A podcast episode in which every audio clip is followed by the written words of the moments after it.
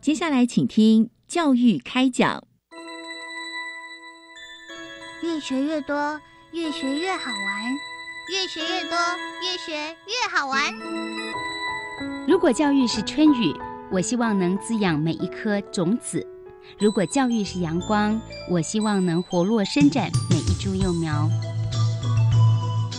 聆听学子心声，分享教学心得，关怀环境变迁。扩大教育资源的平台，欢迎收听李大华主持的《教育开讲》，教育从倾听开始，一定华得来。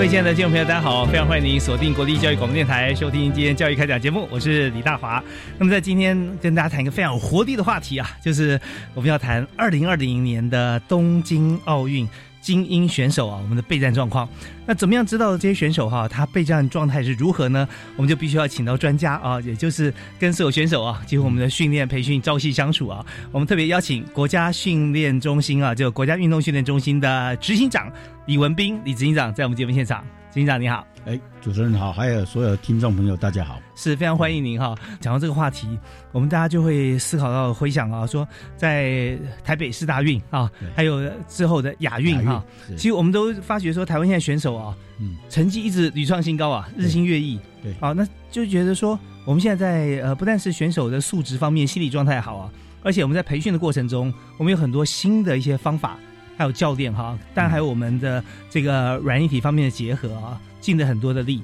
啊，所以我们这边首先想请这个执行长跟我们分享哈，这次我们在国家运动训练中心里面所这个培训二零二零年的这个选手啊，呃，帮我们介绍一下几位哈，让大家也多认识，也知道说他们目前的状况。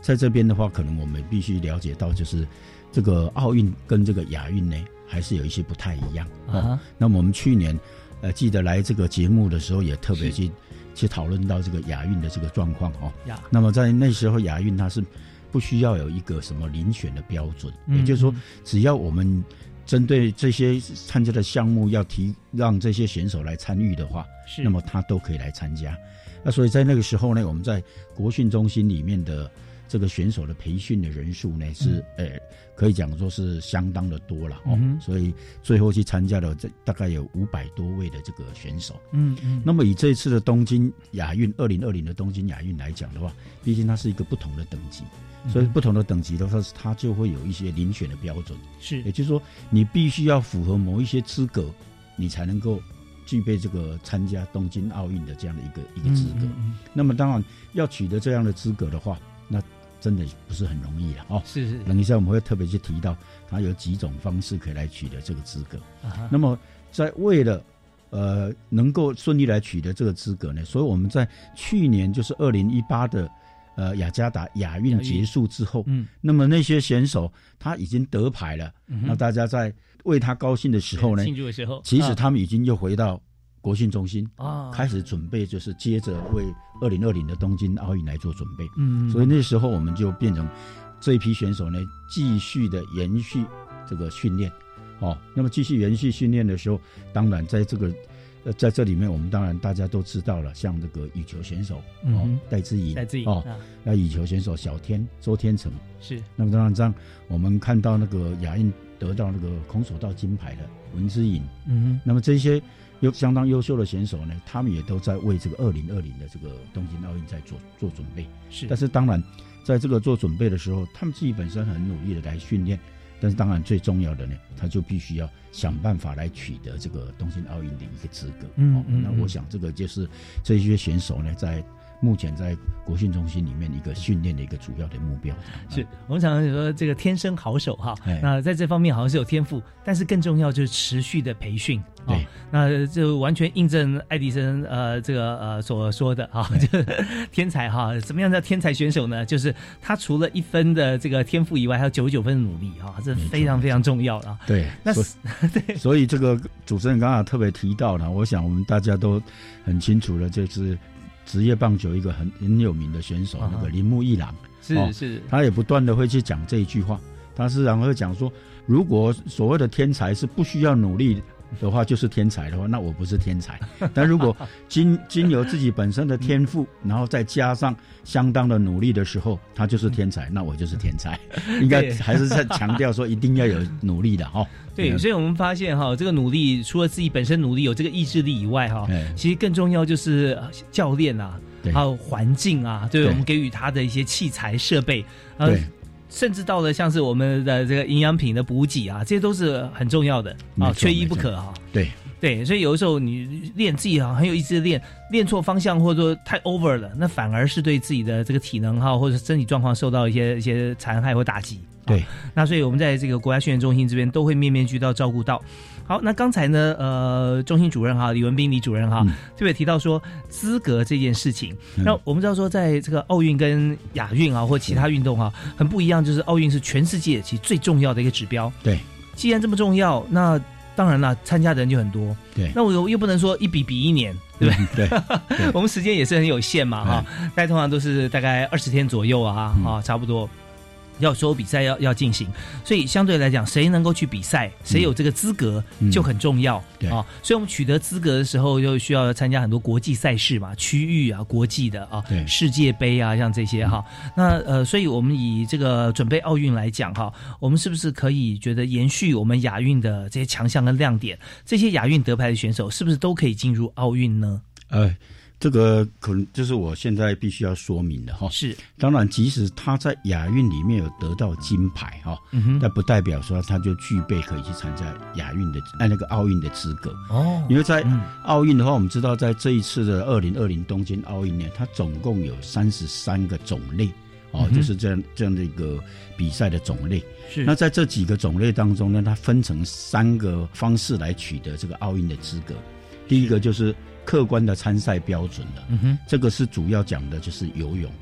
游泳这个项目的话，它有定了一个那个标准，就是说你在譬如一百节泳、一百蝶泳，你要游到多少这个秒数。这个速度的时候，嗯那它是达到一个所谓的 A 标，它有定了一个 A 标跟 B 标。那么达到 A 标的时候，你就可以参加这个东东京奥运哦。是。但是如果都没有办法达到 A 标，也就是说在你这个国家里面呢，啊，可能在这个 A 标的选手都没有人达到，嗯，那这时候他还是给你另外一个就是 B 标。嗯但当然这个 B 标，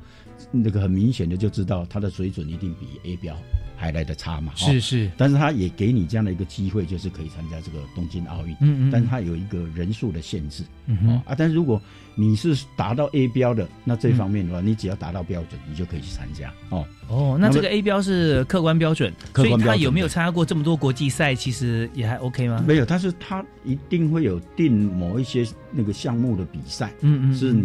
列为，譬如像如果他把你国内的这个全国运动会也列为可以作为参考达到标准的嗯那个那个标准那个参考的话，嗯一样是可以哦。哦，那么另外一个第二个的话，就是世界积分的排名。那么在这世界积分排名的话，我们比较了解到的就是，可能它是它这个世界积分排名是有八个项目。嗯那这个八个项目，我们比较清楚的，就像羽毛球，那羽毛球它就是用积分的排名，所以我们也都在这个体育新闻上看到，就是哎戴资颖或者是周天成，他不断的会去参加，比如说哎马来西亚公开赛、新加坡公开赛或什么样的公开赛。嗯嗯那么在这里的话，他就必须要取得他的一个积分哦。嗯那么积分如果达到排名是前几名的时候呢，他就可以达呃被那个获得参加这个东京奥运的这样的一个资格。哦、是那么当然除了这个世界那个羽毛球案的呃那个排名之外呢，当然还有像那个柔道啦、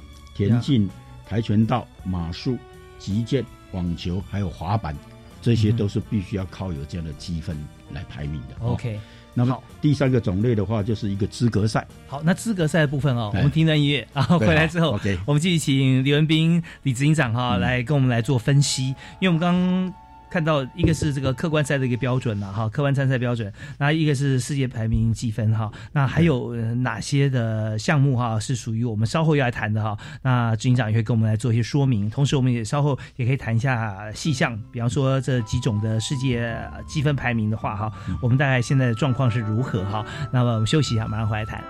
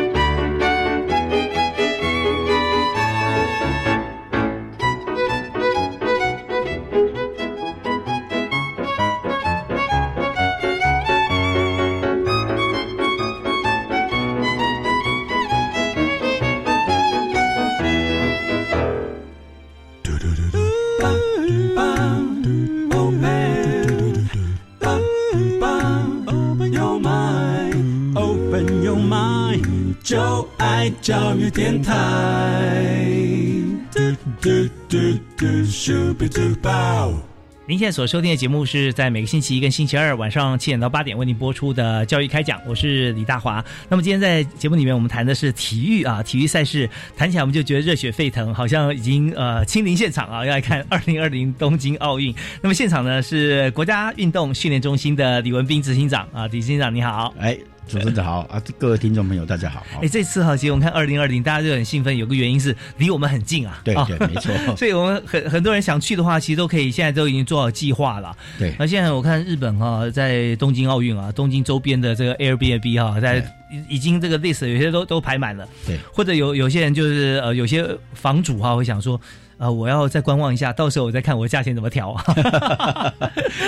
所 以 这都是呃，这也是对东京来讲哈，对日本来说一个很大的商机哦。好，那我们在刚才有谈到说，谁能去参赛呢？啊，那这些就大家都都都希望说，台湾有越多的选选手啊，头角峥嵘啊，过去比赛是最好的。那刚好谈到第一个是客观参赛标准啊，就是游泳个别的速度啊，那这个就是很客观了啊，他游多快秒数就见真章。对，那另外一个就是说世界积分排名。它是有点对打性质的啊，对，你一个人打网球打的体力很好，那也看不出你好，那要跟谁来比？这样，哎，排名到多少哈？所以有你刚提到羽球、柔道、田径、跆拳、马术、击剑，还有网球。对对，还有滑板，还有滑板哦。好，那我们这样算起来的话，大概有叫八样了哈。嗯，对，八样有八项哈。对，那这八项呢，就是我们要看世界积分哈。对，那这世界积分，呃，大家其实对这些运动都非常熟悉。其中哈有一项哈，我们如果排名最不熟的话哦，大概是马术。对啊，马术在最不熟，我们真的是比较不熟悉，比较不熟悉，因为马术是相对小众，对啊，它需要有一些在台湾来讲哈，需要有些资格限定了哈，就就是说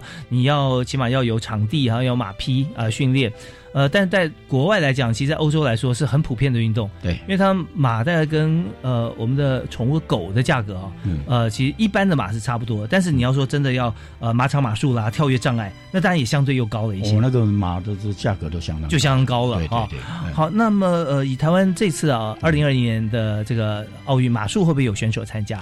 诶，还是有选手哦，但是大部分的哈，因为毕竟就像主持人刚刚提到的哈。这个马术的话，必须它也有它要的训练环境嘛。嗯，所以像我们在呃去年的去参加亚运的这个选手了，是他几乎本来就是在国外。嗯嗯嗯，也就是说，他也一定要有那个家庭的环境。是哦，就是说一一匹马的话，动辄可能就是好几呃，可能再好的马，克千万以上，或甚至好几百万嘛。哦，嗯，那么当然主要一定要有那那样的训呃训练的环境。所以，变成在像在亚运的时候呢，他们是直接从国外就直接到那个比赛的场地去。嗯嗯嗯。哦，那所以在这个马术上呢，大部分呢，就是说，如果要国国内这样的环境的话，可能比赛不是那么。那么容易是，所以我们也是有选手。那他是有选手他的积分就从国外的每次比赛还是要去参哦加国外的这些比赛，这样。哦，OK OK，所以这是马术。那现在我们也看到，就是说越来越呃，就各项运动，包含马术在内，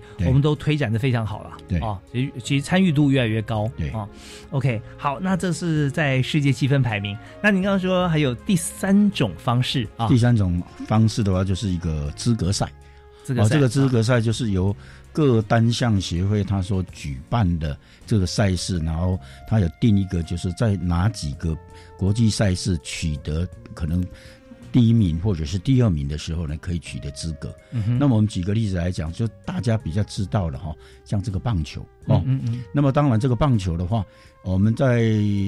前两次二那个里约奥运跟这个伦敦奥运，它并没有被列入这个奥运比赛项目。是，但在这一次的东京奥运的时候，有把它列入了。但是因为它受到那个比赛时间或者是相关的一些限制呢，所以那个时候大家本来在讨论的时候，所以他把这个比赛的队伍呢缩小。也就是说，以前在北京奥运跟雅典奥运的时候呢，都是选入八队去参加这个比赛。是那他这是为了能够把它容纳进来，所以他把棒球跟垒垒球，哦，它两个是合并为一个项目，嗯所以叫做棒垒球。棒垒球，棒球跟垒球呢，都各只有六个名额。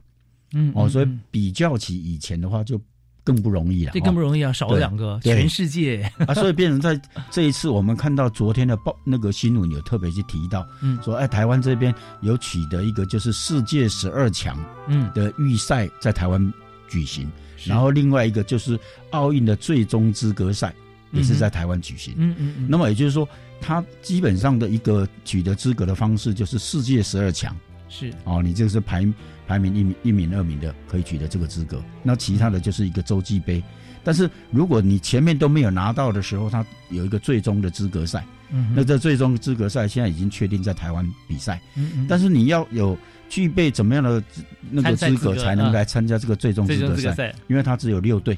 所以这六队的话，我们就必须要在今年的十月份的亚洲杯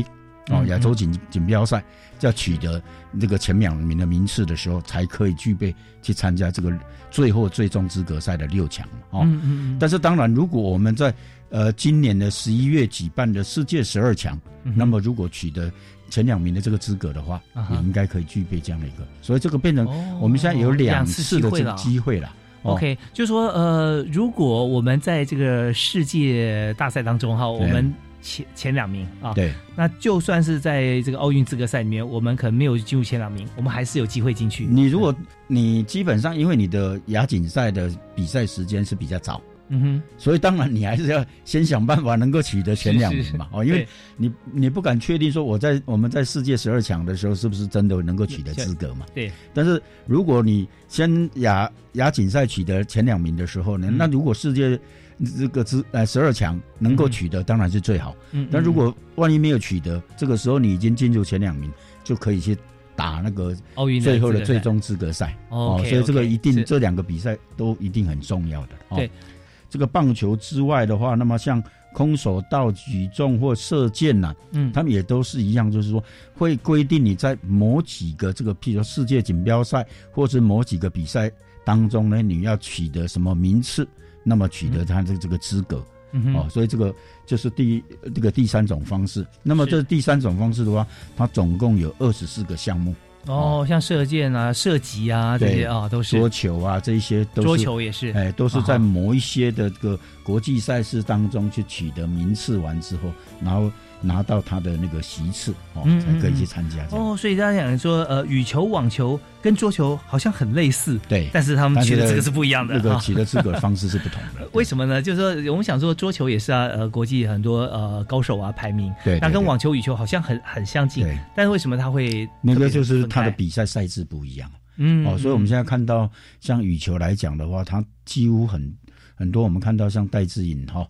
他们都是参参加那个个人个人那个单打的嘛。是哦，周周天成也是个人单打。对，那么如果双打就是专门双双打了，嗯所以这些在每一个不同的那个赛事，它又分成几个不同的等级。比如说，他讲那个超级杯的会有呃超级的赛事是有三百、五百的，就是代表代表它的等级是不一样。啊，等级不一样，拿到的积分就不同。OK，那他当然桌球的话，他完全就是可能会有一些规定哈。像我们举个例子来讲，像如果像那个体操的话，嗯哼，他就变成说，哎，在这个世那个世界的那个，他有一个团体赛。那团体赛的话，他就必须要拿到排名前十二名，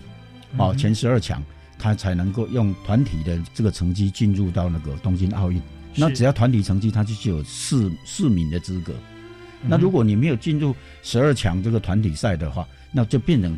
接着你要去个人以他的积积分比赛排名再去拿了个人的资格，这样。哦，所以变成它会有会有一些不太一样，是是，因为每一种赛事其他的规则都不太一样啊，对对对。所以说像体操有点特别了，如果说团体，比方说呃中华民国代表队啊，对去呃我们进入了十二强，那我们就有四名的呃个人的名额可以在里面。对，你就那个，因为你在团参加团体赛的，嗯，他可以报五五个啊，四个下场去比赛，然后再起三个的成绩这样。哦，那如果说呃，这个队伍里面大家都觉得都很强啊，能力在伯仲之间，那有没有可能说我已经进入了团体的资格以后哈，那我发觉我有第六名啊，第七名，他觉得我也想要有个人资格，他自己再去报个人资格。所以他当然他其一般来讲哦，就是说你要能够报资个人资格，其实他在团体赛的成绩也都会很强。对啊，也就是说你一定是很就是在那个单项项目当中很强的，就会把你排定到团体。赛项目去帮这个团队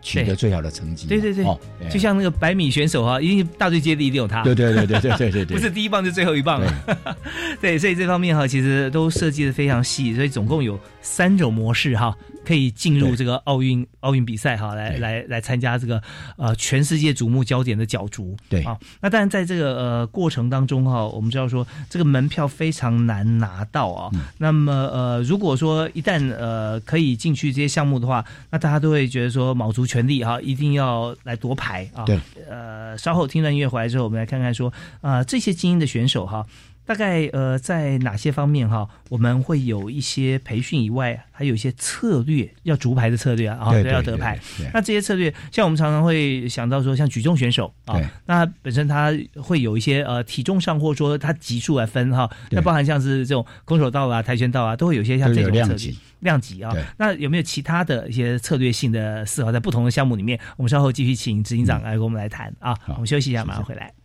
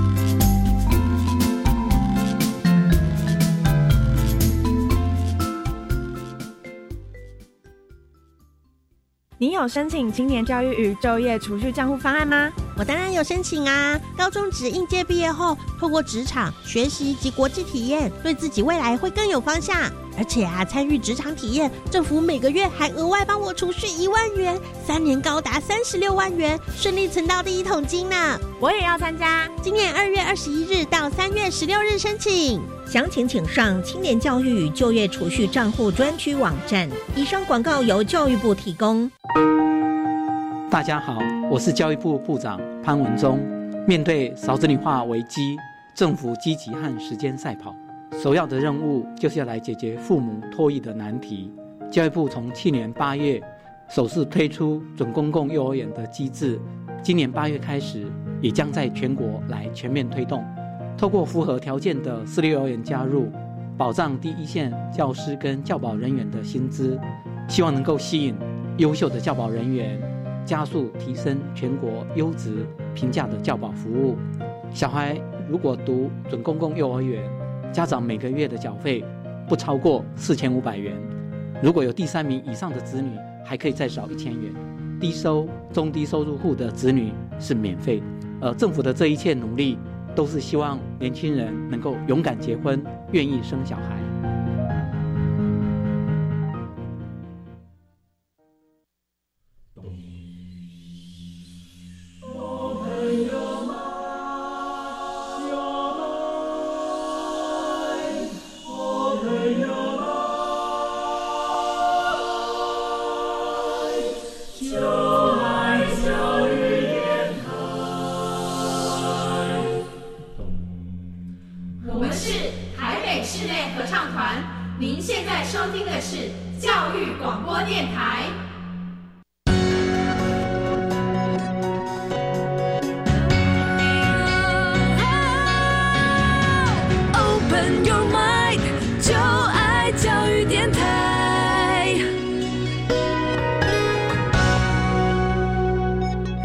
持续锁定国立教育广播电台，我们收听在每个星期跟星期二晚上七点到八点教育开讲节目，我是主持人李大华。那么今天在节目现场和我们的好朋友哈李执行长哈李文斌李执行长来畅谈这个在明年二零二零东京奥运的时候，我们的选手哈。如何夺牌？我们有哪些的训练？哪些的策略？那么执行长啊，他长期以来都关注我们的教育，特别是对于很多选手的培训啊，巨细靡遗。所以目前呢是在国家运动训练中心哈担任执行长。那么是在左营对啊，在左营。那现在台湾呢所有的这个训练中心啊，好像只有在台东还有一个训练中心是吧？呃，没有，台东那个是台东体中哦，台东体中对啊。但是一般我们会把它设定为叫做训练基地哦，训练基地是训练中心哦，是。是是是，所以训练中心就是在呃左训哈，对，有国家训练中心，国家训练中心。对，那之前好像我们还有一次这个请呃朋友射击专家来谈哈，那是我们在桃园是吧？对，桃桃园有一个公西射击靶场，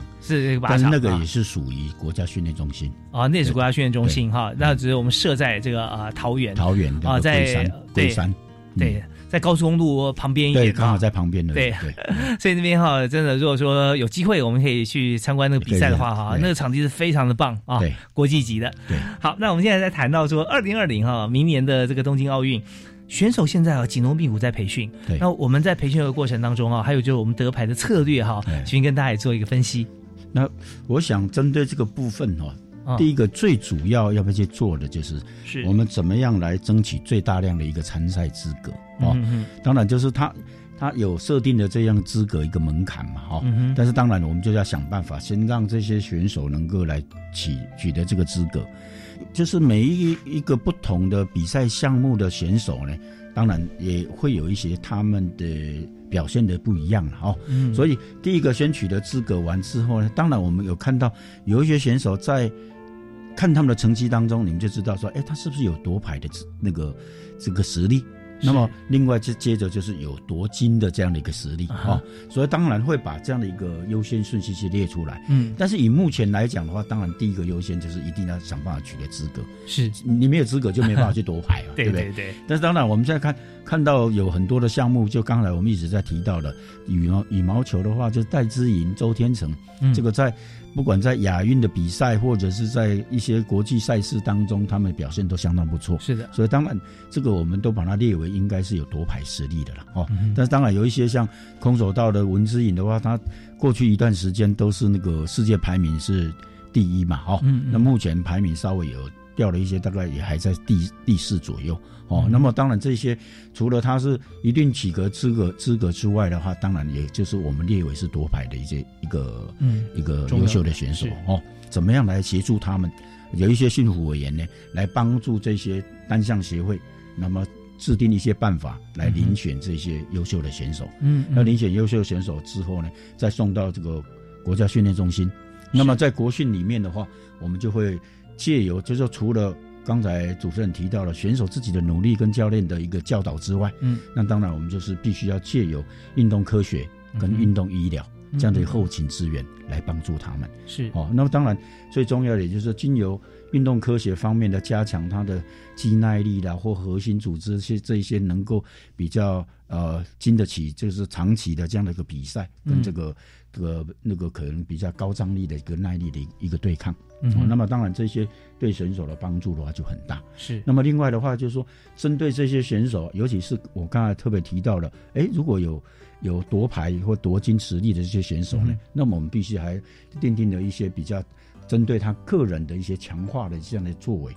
来帮助他们。像哪些呢？那所以我们现在有定了一个叫做黄金计划哦，就变成说我们会把这些选手呢分成几个不懂。刚才我特别提到的这种这样的不同的成那个等级哦，那么有一些是我们一看到他以现在的成绩来。来看，大家知道哦，像举重的郭信存，哦，他几乎每一次的那个国际赛事比赛的话，就是拿到金牌。是，那那像这一些的话，那我们虽然说，哎，他应该有夺金的实力，但是毕竟那个国际赛事的话，没有说那个稳的了哈。对对，就是一定要越强化到他越稳定是越好。是，所以在这里的话，我们就针对这些选手列为说，哎，我们怎么样在后勤资源上来帮助他？所以我们在这个黄金计划里面就定了。三个等级嘛，哈，一个就是世界，呃，世界积分排名前三名的，我们就把它列为在那个第一个等级嘛。那接着的话，如果有在那个世界锦标赛，或者是像我们去年的亚运，哦，这个有夺夺金的，那我们就把它列入到第二个等级。那么第三个的话，也就是他在国际赛也就想表现相当不错。那么今今有我们国训中心的里面有请了一些专家，啊，这个运动专家学者呢。那组了一个竞技强化委员会，那由这些竞技有强化委员会，经由他们对这些选手的这个表现的了解，那么评估，那推荐就是他可以进进入到这个黄金计划里面。是哦，所以我们黄金计划总共有几位选手？因为它是一个滚动式的啦，哈，选手的表现的话，可能就是说在不同的时间里面呢，可能在前面的时候他。并没有那么拿到那么好的排名成绩，嗯，但在后面呢，哎，越表现都拿到好的成绩的时候，他就会列入。那么，如果以目前我们针对个人跟这个团队的话，这个团队就像那个射箭。啊，射箭我们知道都是团队的啊，因为像我们最近知道，我们在亚运的时候，那个最重要的对手就是韩国嘛，嗯嗯，啊，那我们的男子射箭队跟女子射箭队跟韩国都是一个伯仲之间的嘛，嗯嗯，那如果像射击的话，那也是比较属于有那个团队项目的，是。哦，那么像这些我们总共有二十几位的选手这样，哦，像射箭跟射击都需要高度稳定性的，对，哦。哦，那个是需要相当的一个专注度。对对对，啊，所以变成说，因为这样的不同的，刚才主任特别提到了哈，每个项目的这个专注的是不同的时候，那我们就针对他们去设计刻制化的，就是说，那么我们除了像啊羽毛球、桌球这些需要比较好的体力耐力或速度的，那我们就变成会。搭配有他所谓的体能训练师，嗯，哦，运动防护员是，那么甚至于有所谓的那个运动心理师，嗯哼，哦，那么像那个射箭跟这个射击需要专注度的，嗯，那这些在运动心理方面对他们来讲就蛮重要的。哦，啊，所以这个会针对他们不同的属性呢，那就会在不同的方面的这个运动那个运动科学的专业人员这边来配置给他们这样。真的，我们听了这个 刘斌执行长讲了以后啊，我们自己在这个画面出来，在思考说啊，如果说我现在在射箭或者在射击的时候，对，发觉就跟那个流行音乐的歌词一样，连呼吸都要反复练习。没错，真的，这个实际上我们也看到，就是说像，因为我那个亚运比赛的时候，我到现场去看，是，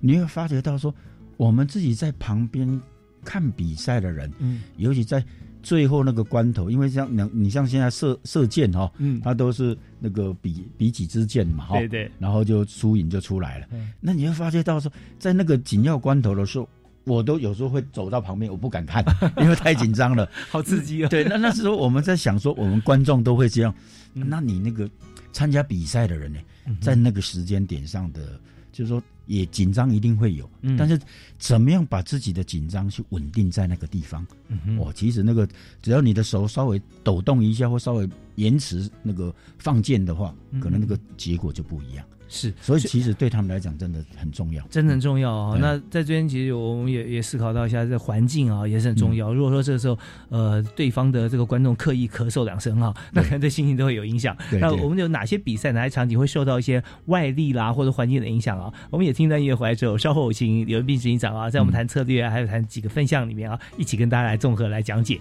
好，我们休息一下，马上回来。就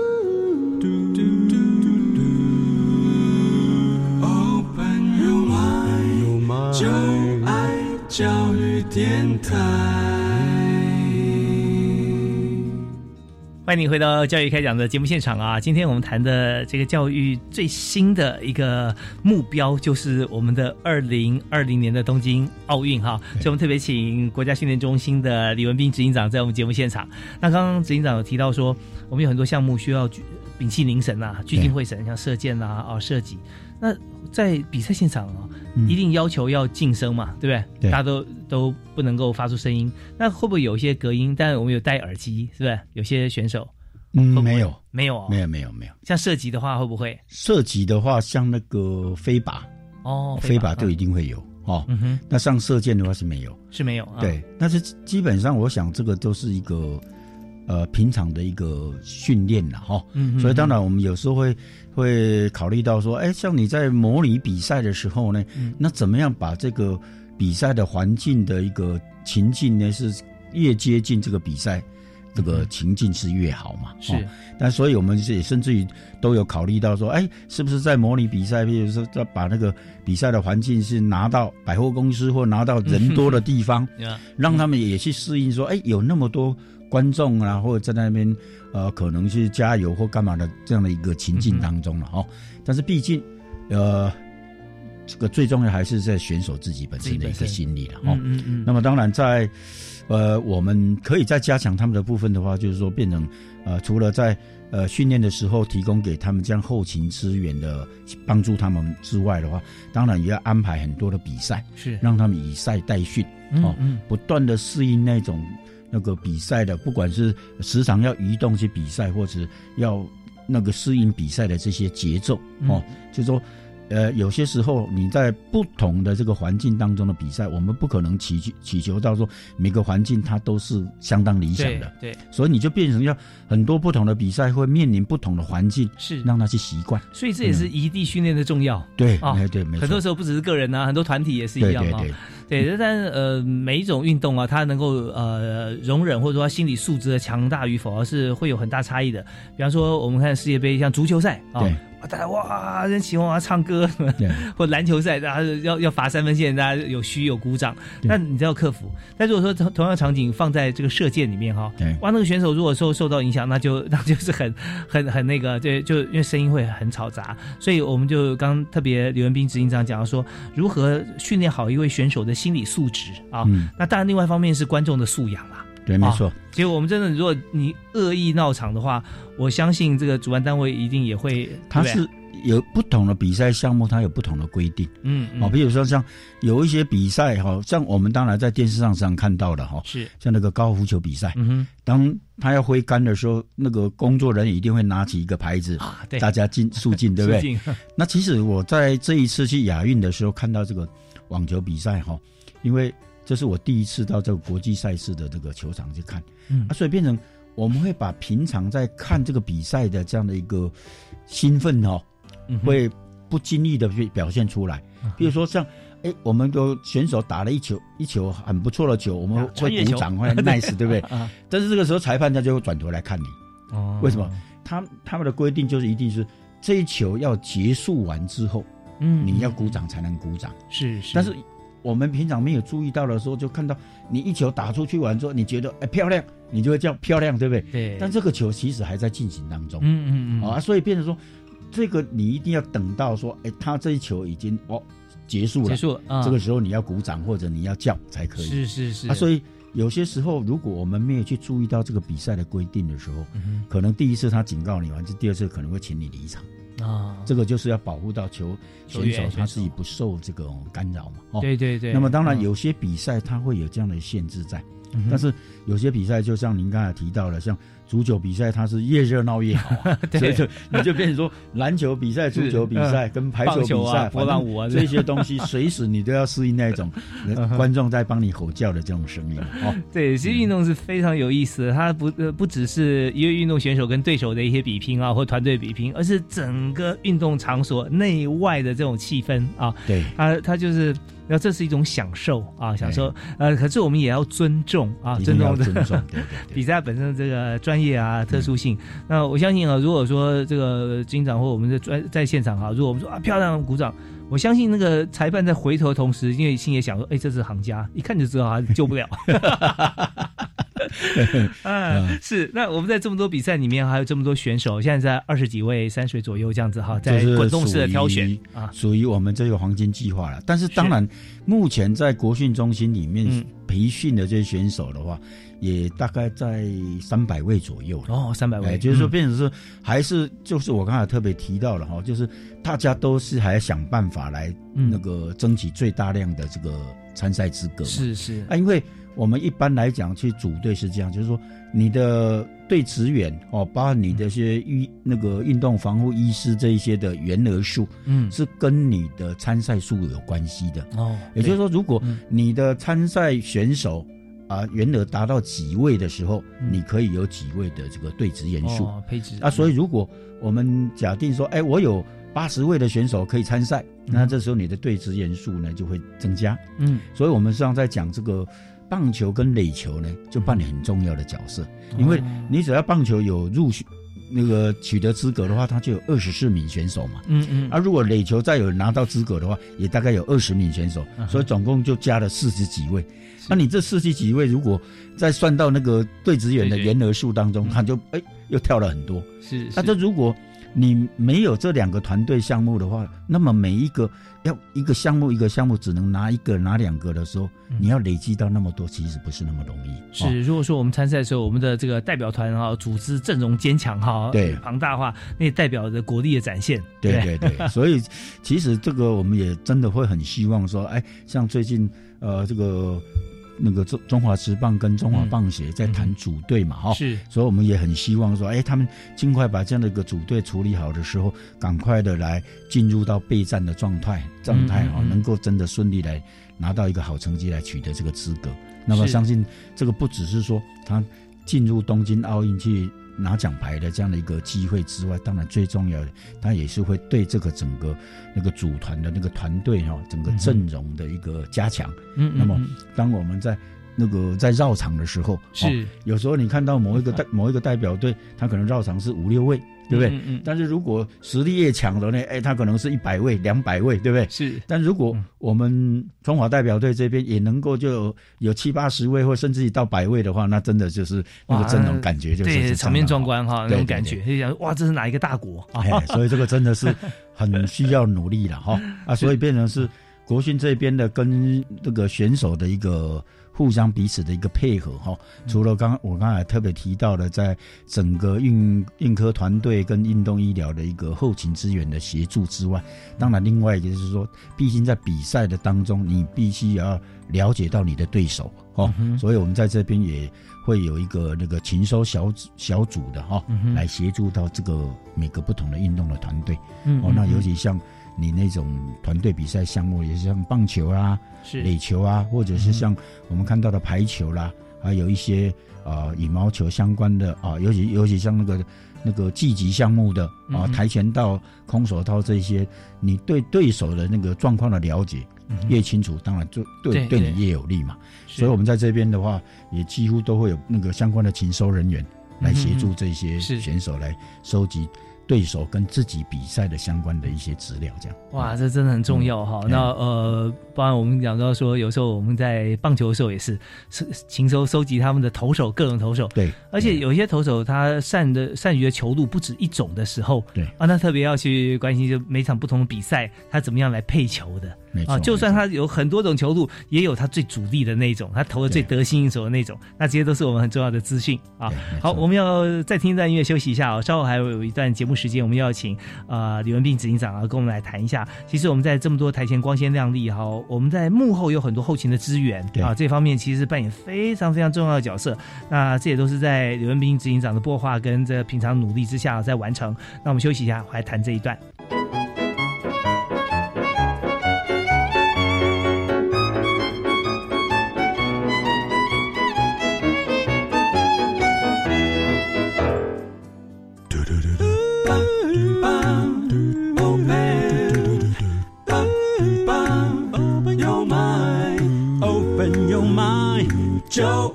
教育电台。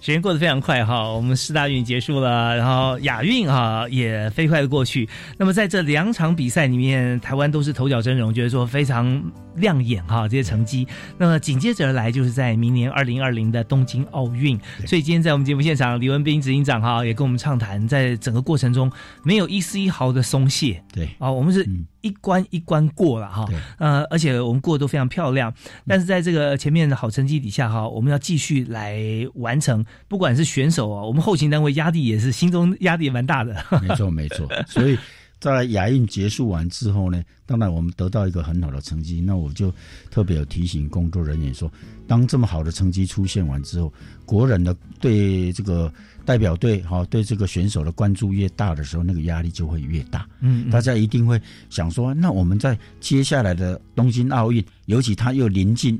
距离我们这么近，是哦，那很多人也许都想到现场去看，对啊，所以在这个时候，他就会越关注。嗯那越关注的时候，我们怎么样来协助这些选手来获得比较好的成绩的话，那当然这些工作人员呢，他们就也必须要在我刚才所提的那些方面上呢，都要全力的来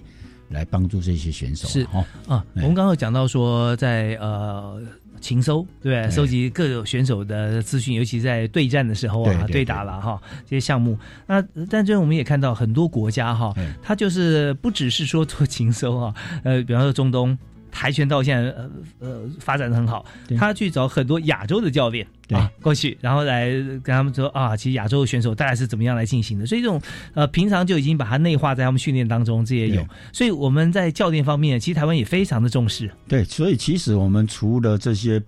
呃，原来就在国训中心里面哦，长期跟着这些选手的这个本土教练之外，嗯，那么当然我们有些也要借重到，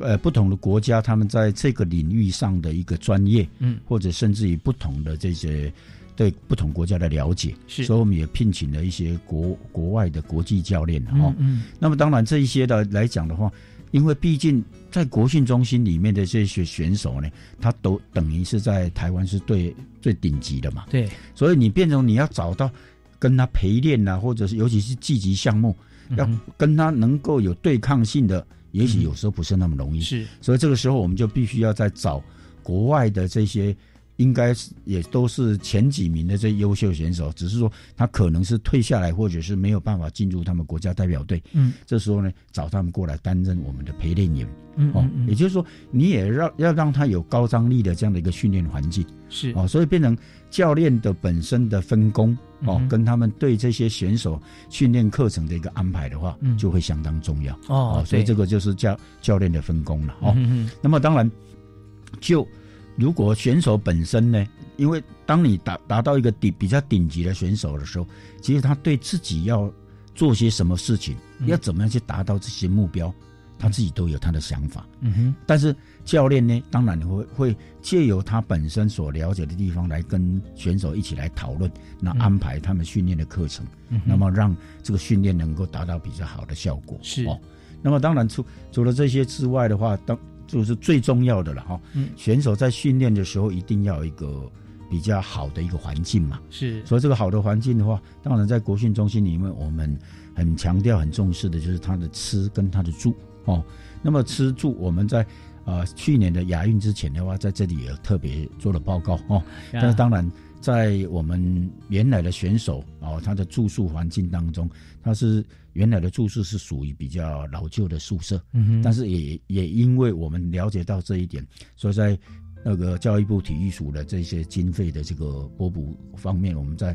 呃前年开始就已经开盖的新的宿舍嘛，哦嗯嗯嗯那么我们也希望能够赶在这个东京奥运之前呢，嗯就能够让选手来进驻，嗯让他能够有在更舒适的那个住宿环境当中，能够最好的训练，舒对适的环境，大概将近半年的时间哈，对。可以有在一个舒适跟稳定的环境当中哈。但是当然，啊除了这些之外呢，我们也为了能够在更了解东京奥运那些比赛的状场地状况了，嗯所以在体育署这边也委托呃配合这个中华奥会这边有组了呃两个团哦嗯，就去实地去那个访视那个嗯。东京奥运是。呃的场地 OK 啊，所以在明呃等于是今年的三月份呢，有一个团就是由国训中心这一边跟体育署的相关的行政人员呢，去那边看他们的国家训练中心跟那个住宿的地方。嗯哼。哦，那么第二个在十月份的时候会组另外一个团，由那个培训队的这些教练们嗯嗯跟相关的有关的人员呢，